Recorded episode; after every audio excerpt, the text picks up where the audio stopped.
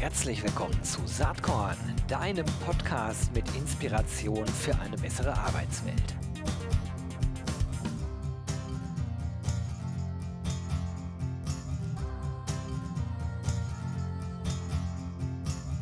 Herzlich willkommen zum Saatkorn Podcast. Ich freue mich heute. Heute geht es mal endlich wieder um ein Thema, was ich schon eigentlich sträflicherweise längere Zeit hier habe schleifen lassen das Thema New Work, äh, überhaupt wie man miteinander arbeitet. Und ich habe heute jemanden hier, der bei dem Thema wahrscheinlich bei vielen von euch direkt sofort im Kopf rumspukt. Und das wäre auch kein großes Wunder, denn die meisten von euch werden On the Way to New Work hören oder kennen, sei es als Buch, sei es als Podcast. Und dann wisst ihr auch schon, jetzt geht es wahrscheinlich um zwei Personen und einer davon ist hier. Und das ist in diesem Fall Michael Trautmann. Herzlich willkommen, Michael. Vielen Dank, Gero, dass ich bei dir sein darf. Große Ehre. Große Freude, große Ehre. Ja, wirklich. Kann ich nur zurückgeben. Ich freue mich wahnsinnig, dass, äh, dass das geklappt hat. Ähm, und du bist ja ein absoluter Tausendsasser. Manchmal frage ich mich, wie alt ist der Typ eigentlich, äh, dass er schon so viel gemacht hat? Und wie kriegt er eigentlich äh, hintereinander, was er alles parallel anscheinend macht? Mhm. Du bist ja wirklich so ein Tausendsasser. Und ähm, vielleicht fangen wir einfach mal damit an, wie ihr üblicherweise euren Podcast anfängt, anfangt. Wie bist du da hingekommen, wo du heute bist? Ja. Was sind so die zentralen Weichenstellungen ich gewesen? Ich bin, glaube ich, in meinem, meinem Leben immer in so einem Ausschlussprinzip vorgegangen. Ähm, ich habe als Kind ähm, eine Prägung gekriegt durch meine Eltern, wie wir fast alle, zumindest die, die bei ihren Eltern aufgewachsen sind. Mein Vater war Marineoffizier ähm, sehr ja, freiheitsbewusst, äh, die Welt um, umarmend, erobernd. Meine Mutter war Hauptschullehrerin in einem Brennpunkt, also hat mit, mit Kindern, Menschen, äh, viel auch damals schon mit Familien mit Migrationshintergrund gearbeitet. Und von meinem Vater habe ich, glaube ich, mitbekommen, Mut, ähm, den man als Kapitän auf dem Schiff haben muss äh, in schwierigen Situationen auch. Äh, auch Besonnenheit, da habe ich, glaube ich, nicht alles mitbekommen. Ähm, und bei meiner Mutter habe ich eine, eine, einen tiefen Glauben an, an, an Menschen, an äh, Persönlichkeiten und, und an der Auseinandersetzung mit Menschen. Habe ich, glaube ich, eine Menge mitgekriegt. Sie hat damals, das war so ein prägendes Bild für mich, es immer geschafft, wenn sie einen Jahrgang ähm, in die neunte Klasse geführt hat, dass die alle eine Lehrstelle bekommen haben. Und vorher auch schon Praktika und war da in Kiel äh, gefürchtet, wenn sie angerufen hat. Dann wusste man, okay, wir müssen jetzt hier irgendwie Lehrstellen oder Praktikumstellen bereitstellen. Und ähm, ich habe mich aber zu wenig wirklich damit beschäftigt, was ich wirklich, wirklich will. Ich habe eher so ein bisschen Würfelhusten-Ideen gehabt. Ich wollte entweder ähm, Arzt werden, da glaube ich, das war so ein bisschen so ein sanfter, unterschwelliger Druck, von dem ich gar nicht weiß, ob meine Eltern das als ihren Druck wahrgenommen haben, aber auf jeden Fall, die fanden immer Ärzte toll. Wir hatten viele Freunde, die Ärzte waren. Ähm, das zweite war Lufthansa-Pilot. Das war, glaube ich, so die zivile Interpretation des Jobs meines Vaters. Und das dritte war irgendwie irgendwas mit Werbung, weil ich beim Kino, ähm, im Kino die Werbespots immer als erster geraten habe. Und ähm, das war so, so drei Dinge. Und dann haben die so im, im Ausschlussprinzip haben die, ähm, äh, haben die sich quasi ähm, nacheinander weggebeamt. Ne? Also das mit dem Pilot, das, das ging nicht, weil ich ähm, den Test nicht geschafft habe. Ich habe die ersten alle geschafft, aber den, den Vollsimulator zum Schluss nicht. Ähm, Medizin, ich war Sanitäter bei der Bundeswehr und habe dann gemerkt, ich bin dafür nicht geeignet. Und dann blieb das mit Werbung, irgendwas mit Werbung übrig. Und ich hatte dann so viel Fantasie zu sagen, okay, du bist zwar, äh, fotografierst gerne, aber du bist wahrscheinlich kreativ genug, aber es muss doch irgendwie Menschen geben, die zwischen denen, die sich Werbung ausdenken und denen, die Werbung einkaufen, äh, vermittelt. Und habe mir quasi den Beruf des Kontakters ausgedacht und ausgesucht. Dann habe ich das studiert, also BWL mit Schwerpunkt Marketing. Bin dann aber nochmal über. Das heißt, du wusstest vor dem Studium schon, dass du hinterher das machen willst? Ja, genau, das habe ich vermutet. Aber ich habe mich dann immer wieder ablenken ja, okay. lassen. Ne? Ich habe dann Praktikum in der Werbeagentur gemacht, das war auch toll, aber dann lernte ich meine Frau kennen im, im Studium und äh, ich wusste, wenn ich jetzt nach in Augsburg hatte ich irgendwie nicht das Gefühl, dann da arbeiten zu wollen und habe gedacht, okay, wenn ich die jetzt nicht gleich wieder verlieren will, was, was, was könnte ich denn machen, um hier zu bleiben? Habe dann promoviert, aber nur um bei meiner damaligen Freundin und heutigen Frau zu bleiben. So und dann habe ich da dann das erste Mal eine Krise bekommen, habe gedacht, Mensch, äh, puh, ist das jetzt irgendwie so schlau, Marketing, Werbung, äh, noch mehr Plastik, noch mehr Produkte, die eigentlich keiner will und keiner braucht. Wirklich so eine existenzielle Krise. Und habe dann die Chance bekommen, äh, an einem Marketing-Lehrstuhl zu promovieren zum Thema Ökomarketing vor 30 Jahren habe ich das dann abgeschlossen. Und damals war die, war die äh, Corporate-Welt noch nicht so weit und auch die Mhm. NGO-Welt war noch Mhm. nicht weit genug für Marketing. Und so bin ich dann in die Unternehmensberatung erstmal gegangen. Auch wieder, weil einer gewunken hat mit einer tollen Idee und immer dieses Ausschlussprinzip, aha, geht nicht, dann winkt einer und, und sehr stark reaktiv. Das ist so ein, so ein weiteres Muster. Und dann bin ich quasi über mehrere Schritte dann erstmal Unternehmensberatung. Da habe ich, das war ganz spannend. Dass ich, man versucht ja immer auch dann eine rote Fäden, connecting the dots zusammenzubringen. Rückwärts ja oft relativ leicht. Genau, genau. Ich hab- Vorwärts geht's nicht. in der Unternehmensberatung dann sehr schnell irgendwie festgestellt, dass das Recruiting dieses Unternehmens, was wirklich toll war, paar Schwachstellen hatte, habe das angemerkt und dann wurde ich nach äh, zehn Monaten Recruiting Director in dieser Unternehmensberatung. Das war eine französische Firma, die es heute nicht mehr gibt. Die hieß Bossard und wurde dann an äh, Capgemini verkauft. Da habe ich dann mal gemerkt, was man bewirken kann mit einem guten, das haben wir nicht benutzt, das Wort, aber mit einem, mit einem guten Employer Branding. Wir haben es nämlich geschafft, dass diese kleine Firma, ich war damals der 21. Berater in Deutschland, also Tochter einer französischen Firma, innerhalb von einem Jahr unter die Top 5 Unternehmensberatungen im Image bei den AbsolventInnen kam. So und äh, das war schon mal irgendwie so ein Thema, wo ich gemerkt habe, okay, äh, mir macht Marke Spaß, mir machen Menschen Spaß und äh, durch meinen Weg dann ähm, nach der Unternehmensberatung äh, zwei, drei Fehlschritte wieder dieses, aha, hier hat mal jemand eine Idee, die nicht geklappt haben, ist dann irgendwann bei Springer und Jacobi gelandet, tolle Agenturgruppe mal gewesen, habe da dann, als ich irgendwann in der Geschäftsführung dann war, der Gesamtfirma, auch das Thema Personal äh, mit ähm, neu besetzt, äh, da wieder gemerkt, du hast Spaß an Menschen, war dann nochmal kurz auf Kundenseite bei Audi, wieder hatte jemand, in dem Fall einen Headhunter gewunken und war da Global CMO und dann 20, äh, 2004 dann eine eigene Agentur gegründet, äh, die erst Kemper Trautmann hieß dann Think und da natürlich die Möglichkeit gehabt, auch dieses Thema Mensch und Entwicklung von Menschen äh, zu machen. So. Und wirklich den, den richtigen Schritt aus dieser Marketing-Werbekarriere raus in das, was ich heute mache, war eigentlich das erste Mal in meinem Leben eine tiefe intrinsische Motivation für ein berufsnahes Thema. Und das war ein, ein Projekt äh, für die Agentur, also den, den Hauptsitz der Agentur in Hamburg, einen neuen Standort zu entwickeln. Und ich hatte auch das erste selbstentwickelte Büro, wo wir auch Ankermieter waren und mitentscheiden konnten, ähm, äh, gemacht. Und das war nicht geglückt. Und dann hatte ich eben einige Jahre später die Chance, das nochmal neu zu machen und habe dann da ein sehr interdisziplinäres Team zusammengestellt, viele mehr Frauen als Männer, mehrere Nationalitäten, unterschiedliche äh, Fachrichtungen und dann haben wir da echt ein tolles Büro hingestellt, neben Gruner und Jahr in Vorsätzen und RTL heute nicht mehr Gruner und Jahr. Ähm, und da habe ich gedacht, scheiße, es ändert sich ja so viel mehr beim Thema Arbeit als nur die Frage, wo wir Mhm. sitzen. Und dann habe ich äh, mit Christoph, meinem Podcast-Co-Host, mit dem ich äh, damals schon verbunden war, der hat uns beraten, quasi auch in die Cloud zu gehen. Und äh, dem habe ich erzählt, Mensch, eigentlich hätte ich mal Lust, ein Buch darüber zu schreiben, wie sich Arbeit gerade ändert. Und dann hat er sofort gesagt, mache ich mit. Und auf einer gemeinsamen New York-Reise haben wir dann entschieden, das zu machen und einen schlauen zweiten Gedanken, zwei Unternehmer, die ein Buch schreiben wollen, das ist der kürzeste deutsche Witz. Ähm, vielleicht fangen wir mal mit einem Podcast an. Und äh, so bin ich da reingekommen und äh, das passierte parallel und da können wir dann gleich wieder an deine Ausgangsfrage, wie kriegt man das alles unter einen Hut? Entwickelte sich in der Agentur so eine Stimmung, Mensch, eigentlich können wir uns das auch vorstellen, das äh, ohne Michael weiterzumachen oder mit Michael in einer deutlich zurückgezogenen Rolle. Und ähm, weil mir das zum zweiten Mal passiert war, dass Partner mit mir nicht mehr arbeiten wollten in der Agentur, der Gründungspartner ist nach sieben Jahren gegangen und dann die neuen Partner nach fünf weiteren Jahren sagten, ach Mensch, pff, ja, so. Und da habe ich das erste Mal dann so gemerkt, dass man ja auch einen Muskel entwickeln kann für das Thema Selbstreflexion. Das fing dann an und ich merkte nach kurzer Zeit, dass diese Selbstreflexion, die Suche nach Neuausrichtung, nach neuer Identität eigentlich wunderbar abgebildet werden kann durch den Podcast. Mhm. Ne? Dadurch, dass ich einmal in der Woche mit Menschen über ihre Erfahrungen äh, spreche und, und das wurde dann mein neuer Weg.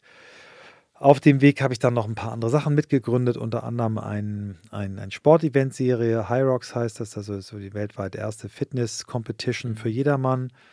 Auch, hat sich auch toll entwickelt. So, und jetzt, wenn man dann drauf guckt, immer okay, also in der Agentur fummelt er immer noch ein bisschen rum, dann macht er da dieses Sportzeug, äh, Podcast, Buch, jetzt noch eine Beratung für New Work. Also klingt erstmal ganz, ganz viel.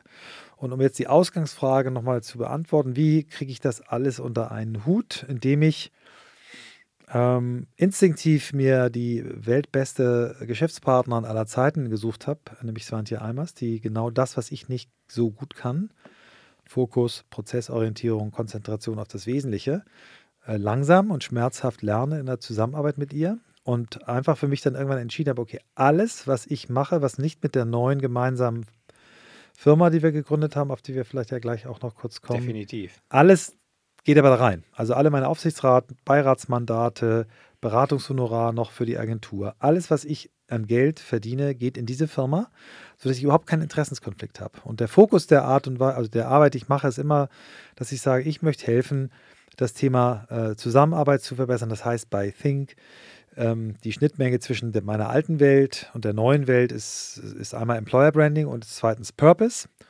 Und drittens natürlich auch, wie arbeitet eine Agentur in Zukunft. Und da haben wir ja genug Berührungsfelder und das, was ich dann für die Agentur mache, ist dicht genug an meinem neuen Kernthema dran. Und so, deswegen habe ich jetzt äh, eigentlich seit einem Jahr nicht mehr das Gefühl, mich zu verzetteln.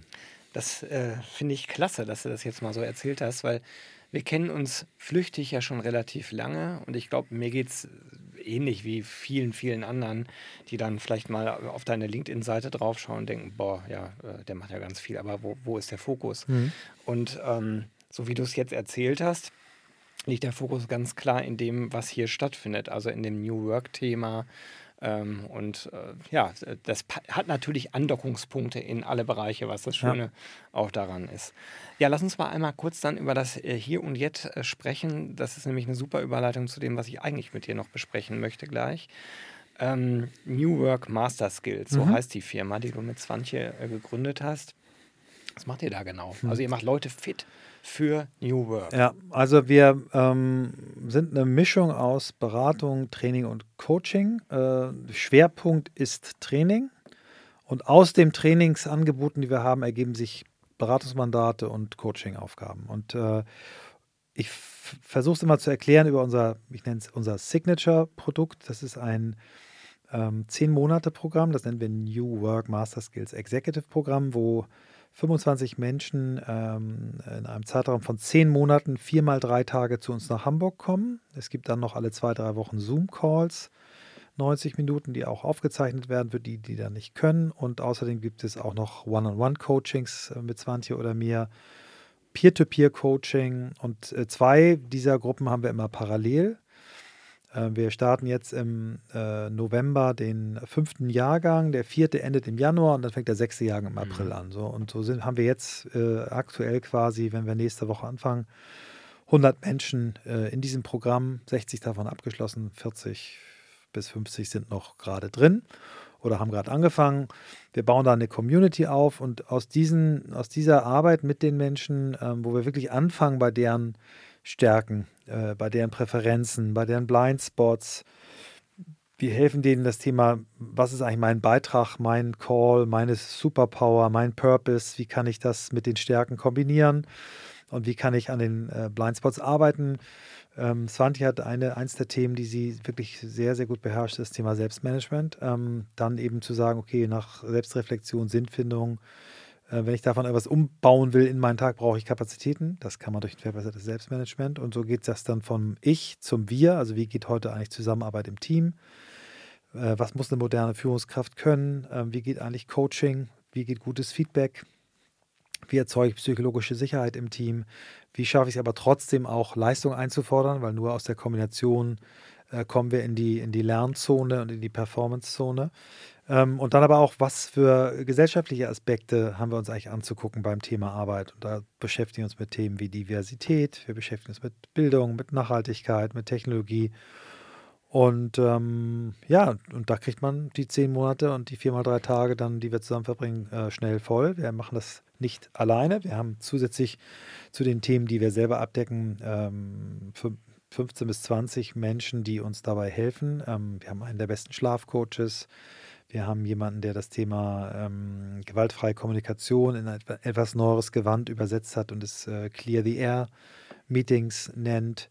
Ähm, Burnout Prevention. Ähm, also eine Menge von Themen, die wir da anbieten. Wir holen auch immer Menschen aus der Praxis. Ähm, wenn es zum Beispiel um das Thema Shared Leadership geht, dann haben wir häufig äh, ein, ein Führungsduo von Unilever bei uns dabei, zwei Frauen, die seit 14 Jahren sich eine Führungsposition teilen. Ähm, und so haben wir, glaube ich, eine ganz gute Mischung und äh, einen, einen Ansatz bei uns eben zu sagen, wir, wir beschallen jetzt nicht die Menschen drei Tage am Stück, sondern wir gucken immer, dass das eine gute Mischung ist aus, aus Impulsen, aus Diskussion und auch sofortiger Umsetzung und Anwendung. Genau. Hört sich spannend an.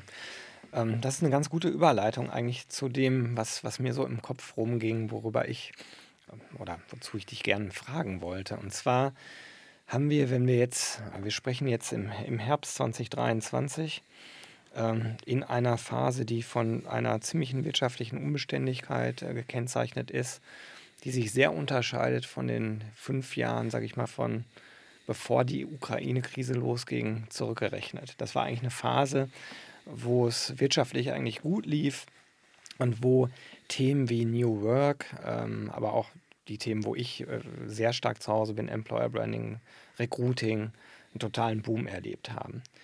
Jetzt ist das so, wenn man sich so Zahlen anschaut, ähm, wie sich äh, die Anzahl der offenen Vakanzen entwickelt. Ähm, ganz aktuell ist der Hayes Fachkräfteindex rausgekommen. Da kann man konstatieren, dass wir immer noch auf einem ziemlich hohen Niveau sind, wenn man das äh, die letzten, sagen wir mal, zehn Jahre rückwärts sich anschaut. Trotz Krise mhm. ist die Nachfrage immer noch relativ hoch, aber sie ist die letzten zwei Jahre total eingebrochen, muss man auch dazu sagen.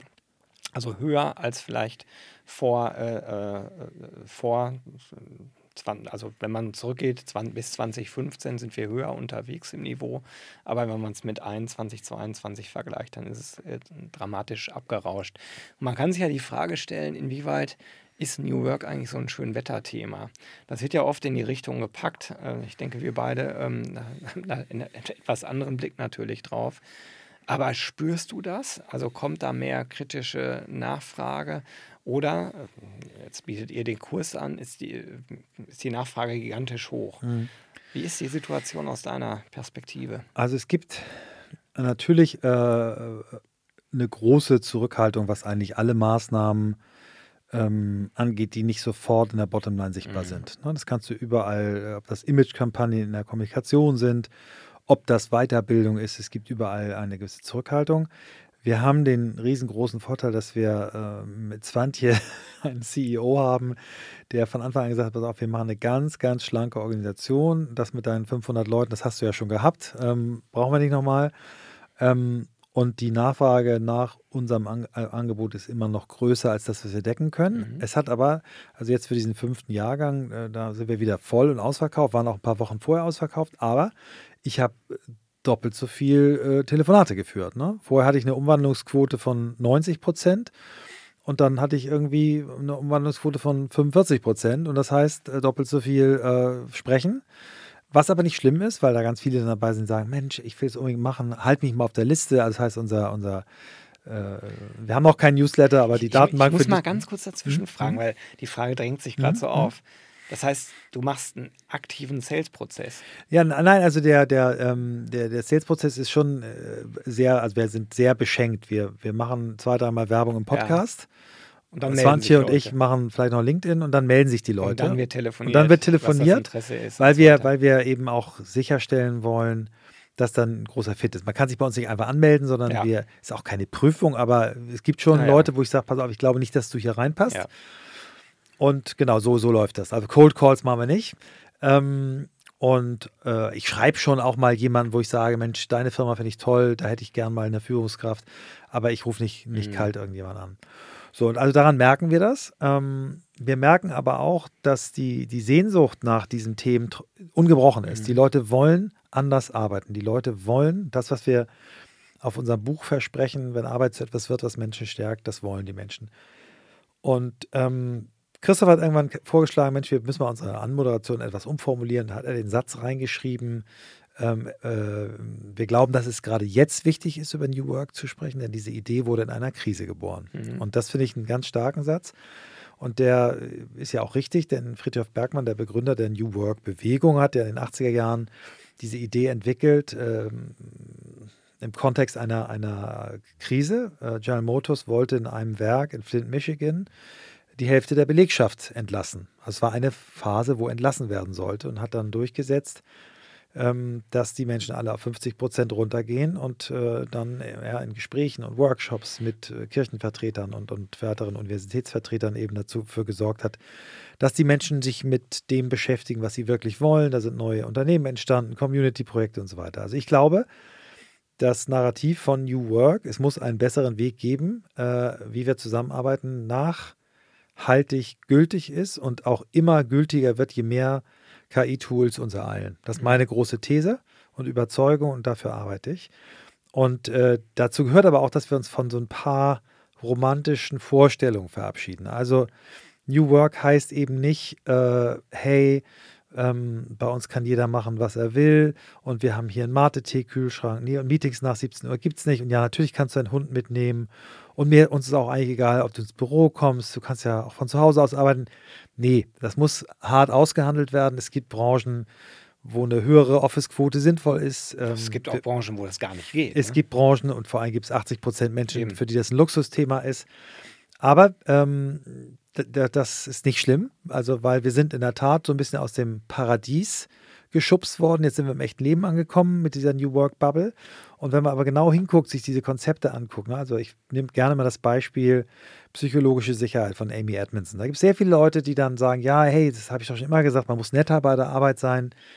Ähm, darum geht es nicht in erster Linie. Psychologische Sicherheit heißt äh, nämlich auch, dass es äh, mal unangenehm werden darf, dass man auch mal unangenehme Dinge auf den Tisch legen darf, äh, Fehler äh, auf den Tisch legen darf. Es geht ähm, nicht darum, immer nett zueinander zu sein, es geht darum, klar zu sein, ehrlich zu sein, selbstreflektiert zu sein. Ich habe immer äh, seit einigen Wochen das Beispiel, von der deutschen Basketballnationalmannschaft, als die. Ähm, Hast du auf LinkedIn auch Genau, da na, ein großer Streit auf dem Feld. Äh, der Kapitän Dennis Schröder mit dem ein Kopf größeren, deutlich breiteren Daniel Theiss und den richtig so angemault hat: hey, habe ich dir nicht schon immer gesagt, seit wir Kinder sind, dass ich das Beste aus dir rausholen will? Und zack, was? Und, hm, und dann kommt der Trainer und sagt, shut up! Und schubsen sich und dann ist die erste Reaktion da, okay, das war es dann vielleicht mit dieser WM guckt man zehn Minuten später wieder hin und dann sitzen die schon wieder Arm in Arm da.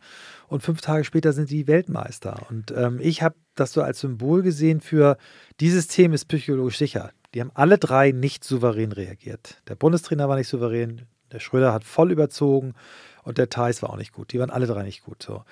Und ein Freund, äh, Michael Wanker, der, der ist so ein äh, Trainer für persönlichen Auftritt, der ein großer Basketballfan, der hat dann nochmal, wir haben uns lange darüber unterhalten, gesagt, das, äh, was der Gordon Herbert dann anschließend dazu gesagt hat, ne? ihr seid nicht die besten Spieler, ihr seid die besten Menschen.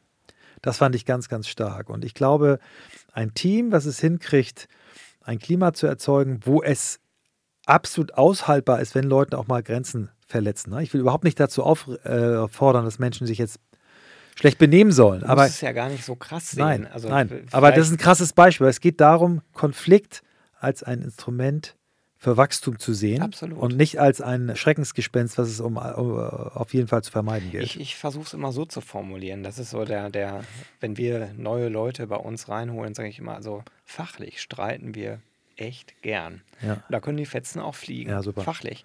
Aber abends sollten wir in der Lage sein, zusammen Bierchen zu ja. trinken, zusammen zu lachen, uns menschlich zu respektieren. Genau. Persönliche, menschliche Ebene von der fachlichen Ebene trennen. Genau, ne? Und eben, da habe ich gestern eine Podcast-Folge aufgenommen mit einer ganz tollen äh, Psychologin aus Berlin, äh, Shoutout äh, an Nora Dietrich, die eben sagt, es hinkriegen, dass das Problem, was zwischen uns steht, auf den Tisch zu legen und zu sagen, das ist unser Problem, wir beide gegen das Problem und nicht wir beide gegeneinander. Und ich finde, das hat auch ganz viel mit Führung zu tun. Ähm, als ich vor einiger Zeit bei euch mal äh, sein durfte, habe ich auch gesagt, also ich finde es gut, wenn man als Führungskraft im besten Sinne berechenbar ist. Das ja. heißt nicht, dass man ja. immer nur Dinge macht, die für alle schön sind, äh, sondern dass man vielleicht ja. auch erklärt, wir müssen hier sparen, weil ja. und wir werden es tun so und so genau. aus folgenden Gründen. Ja. Oder indem man auch sagt, lass uns gemeinsam überlegen, wie wir eine Lösung dafür finden. Ne? Das sind für mich auch New Work-Ansätze. Mich stört ja immer der Begriff New. Ne? Also ich finde ja Better Work eigentlich viel besser, aber gut, New Work heißt es halt jetzt. Genau. Ne? Ist auch nicht schlimm, wenn uns das irgendwann äh, genommen wird, das mhm. Wort, weil die Leute es langweilig und doof finden. Es geht ja um das, was dahinter steht. Genau. Ja, genau. Also so gesehen, äh, auf meine Frage zurückkommen, sagst du, gerade jetzt gerade ist jetzt, eigentlich die genau. Zeit, sich darum und, zu kümmern. Ne? Und auch dieses, was ja viele sagen, ja, aber äh, psychologische Sicherheit, wie soll ich denn psychologisch sicher sein, wenn ich gar nicht weiß, ob ich morgen noch einen Job habe? Darum geht es ja nicht. Es geht darum, dass ich in diesem Team, in dem Kontext, in dem ich bin, dafür, dass ich unangenehme Dinge anspreche oder verrückte Ideen habe, als Mensch nicht äh, schlecht behandelt werde oder Nachteile habe. Dass ein, eine wirtschaftliche Situation es aber trotzdem erforderlich machen kann, dass jemand seinen Job verliert, hat damit erstmal nichts zu tun. Und ich glaube, dass das, was wir als Führungskräfte eben leisten müssen, ist dann eben eine maximale Transparenz, die eben noch möglich ist. Ne? Wir wissen das beide, du noch besser als ich. Ähm, was, wenn ein Unternehmen Entlassungen plant, vorhat, äh, an Kommunikation geht und was nicht. Aber dass, dass ein ja, dass das dann eben auch fair passiert, dass man eben auch sagt, pass mal auf, da gibt es eine, eine, Sache, die können wir nicht anders machen, weil das ist jetzt erforderlich, aber menschlich bleibe ich dir verbunden und ich helfe dir und ich schreibe dir eine Empfehlung und, und ich äh, nutze mein Netzwerk, um mhm. dir zu helfen. Das, das, und das gehört eben auch zu einer psychologischen Sicherheit, dass man als Mensch nicht fallen gelassen wird, nur weil vielleicht äh, als Angestellter kein Platz mehr in dem Team ist. So, ja, absolut. Darum geht es ja nicht. Wie ist denn dein Blick? Letzte Frage vielleicht schon ja. fast oder vorletzte eine habe ich danach noch, aber wenn du mal so nach vorne schaust und sagst, okay, wir haben jetzt so Herbst 23, nehmen wir mal den Zeithorizont bis Ende 24. Was glaubst du denn, wie sich so ähm, die Wirtschaftslage entwickeln wird? Was glaubst du, wie das Themenfeld mhm. New Work sich entwickeln wird? Ich glaube, wir haben noch ein, ein rumpeliges Jahr vor uns, wo, wo jetzt nicht dramatische Verbesserungen zu erwarten sind, aber auch nicht, ich glaube auch nicht an die an den Untergang der deutschen Wirtschaft. Ich glaube, da sind wir zu robust und haben auch zu viele positive Aspekte. Ich glaube, ähm, da wir dürfen uns auch noch auf nicht gelöste oder weiterhin schwelende politische Konflikte einstellen. Ich glaube aber, wir haben eine gigantische Chance, äh, an Produktivität zu arbeiten, denn das, was mit äh, ChatGPT und Schwestertools auf uns zukommt, was ja auch jetzt in die großen Softwarepakete, die wir alle nutzen, ob das jetzt äh, mhm. Office 365 ist oder das äh, Pendant von Google, die werden alle die, die ähm, Algorithmen in jedes Programm kriegen. Ne? Bei Microsoft heißt es Copilot. Und ich glaube, wir werden in so eine Phase gehen, wo wir alle gut bedient sind, ähm, zu lernen und auch Lust zu haben, das anzunehmen. Uns nicht zu verzetteln, wir müssen nicht alles können, aber jemand, der Buchhalter ist oder Controller, der sollte wirklich richtig gucken, was kann ich eigentlich heute mit diesen Tools machen äh, und und Excel. Ähm, ein Texter, ein Werbetexter sollte sich mit ChatGPT beschäftigen. Jemand, der äh, Kreativdirektion äh, für Bilder, also für, für Art ist, sollte mit, mit Journey arbeiten. Und jeder sollte wirklich gucken, was, ist, was sind denn die KI und vielleicht erstmal das eine KI-Tool, was zu beherrschen gilt. Eine sehr liebe, äh, geschätzte Kollegin von mir, von äh, einer unserer äh, Tochteragenturen in der Agentur, die äh, Love, die Designagentur Mieke Hase, die hat es neulich mal im Vortrag gesagt. Sie hat gesagt, ich habe Wein, also im Dezember 2022 war ich mal zwei Wochen krank.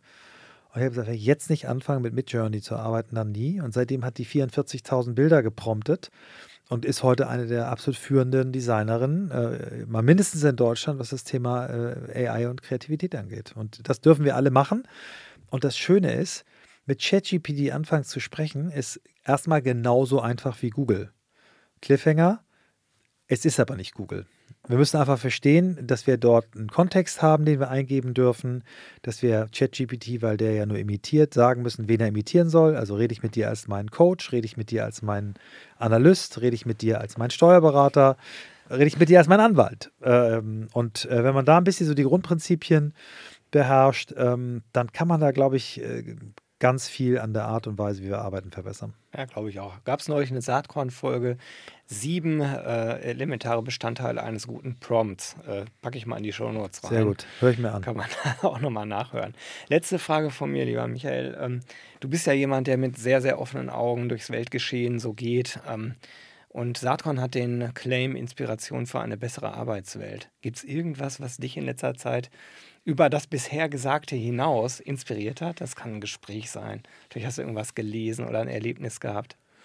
Ja, also äh, ich kann wirklich sagen, äh, die, die äh, Psychologin, die ich gestern getroffen habe, Nora Dietrich, die hat mich wirklich inspiriert. Ähm, die ist eine, eine junge Psychologin, die also das, die typische Ausbildung, Bachelor, Master, aber dann eben diese volle Therapieausbildung gemacht hat und dann irgendwann gesagt hat, ich möchte nicht mehr nur mit kranken Menschen arbeiten, sondern mein psychologisches Know-how in, in die Arbeit mit Menschen, die im Arbeitskontext sind, reinbringen und äh, was die mir so an, an äh, Herangehensweisen mitgegeben hat, äh, wie wir eigentlich mit Hilfe von Psychologie ähm, uns stärken können. Das hat mich wahnsinnig inspiriert und ähm, insgesamt ist, ist dieses Thema Organisationspsychologie, auch so mit so, so Gurus wie Adam Grant, äh, ist, ist das Thema, was mich im Moment am meisten inspiriert, neben dem Thema Technologie. Super, ganz, ganz herzlichen Dank, sehr dass du dir eine halbe Vielen Stunde Dank. Zeit genommen hast für Saatkorn. Hat mich sehr gefreut. Wir bleiben sicherlich in Kontakt. Auf jeden Fall. Vielleicht gibt es irgendwann Teil 2. Bei uns ganz bestimmt mit dir. Alles Gute. Danke Ciao. dir.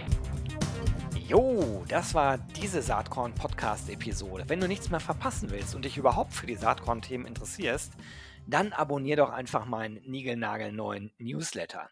Und dann bekommst du jeden Sonntag frisch alle Artikel, alle Podcast-Folgen, außerdem noch meine wöchentliche Kolumne und die Verlosung der Woche in deine Inbox.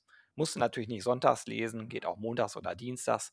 Ich würde mich sehr freuen. Hier nochmal die URL saatkorn.com slash newsletter.